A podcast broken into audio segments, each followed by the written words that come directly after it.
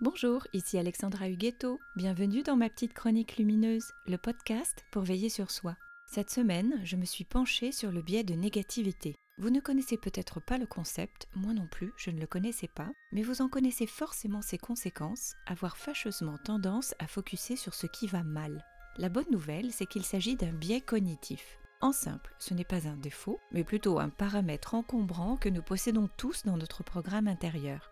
C'est dans notre cerveau que ça se passe et le coquin a tendance à mémoriser plus facilement les informations négatives que positives. Il semblerait que ce biais soit un héritage fort ancien du temps où les hommes évoluaient en milieu hostile et avaient besoin que leur cerveau scanne les dangers en priorité pour prendre les décisions nécessaires à leur survie. Il est donc important ce paramètre, mais il est quand même bien embêtant car en donnant la préférence aux informations négatives, il altère irrémédiablement nos jugements.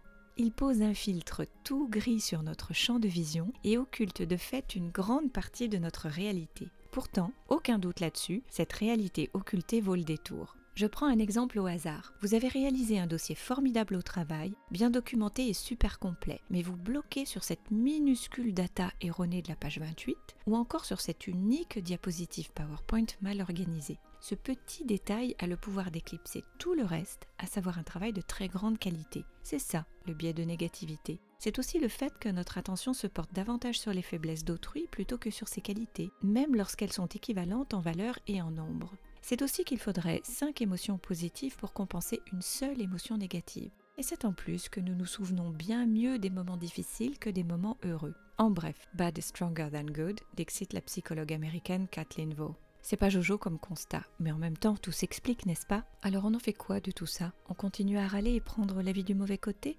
Mais non. Savoir que ça existe et que c'est normal nous permet déjà de déculpabiliser et lorsqu'on a de bonnes raisons de moins culpabiliser, croyez-moi, on a déjà grandement avancé vers la légèreté. Et la légèreté, c'est super bon. Ensuite, on peut prendre ça comme une donnée de contexte, à savoir qu'il faut faire avec et être vigilant. Un peu comme le dépistage du cholestérol, vous voyez, on vérifie régulièrement pour voir si tout va bien et se donner les moyens de redresser le tir. On peut se mettre une alerte dans son agenda, par exemple. Chaque quinzaine, on a un point biais de négativité avec soi-même.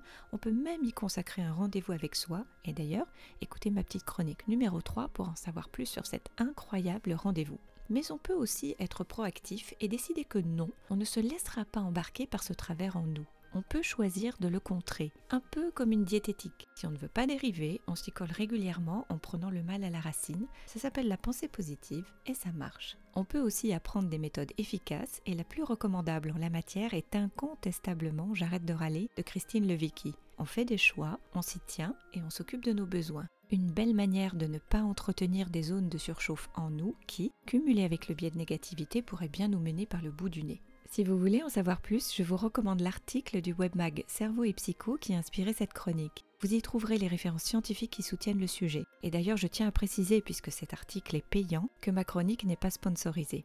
Dans l'attente de vous retrouver la semaine prochaine, je vous souhaite de gambader léger avec vos pensées positives et je vous embrasse. Si vous avez aimé cette chronique, retrouvez-en d'autres sur alexandrahuguetto.com et surtout, pensez à liker, c'est la meilleure façon de la soutenir.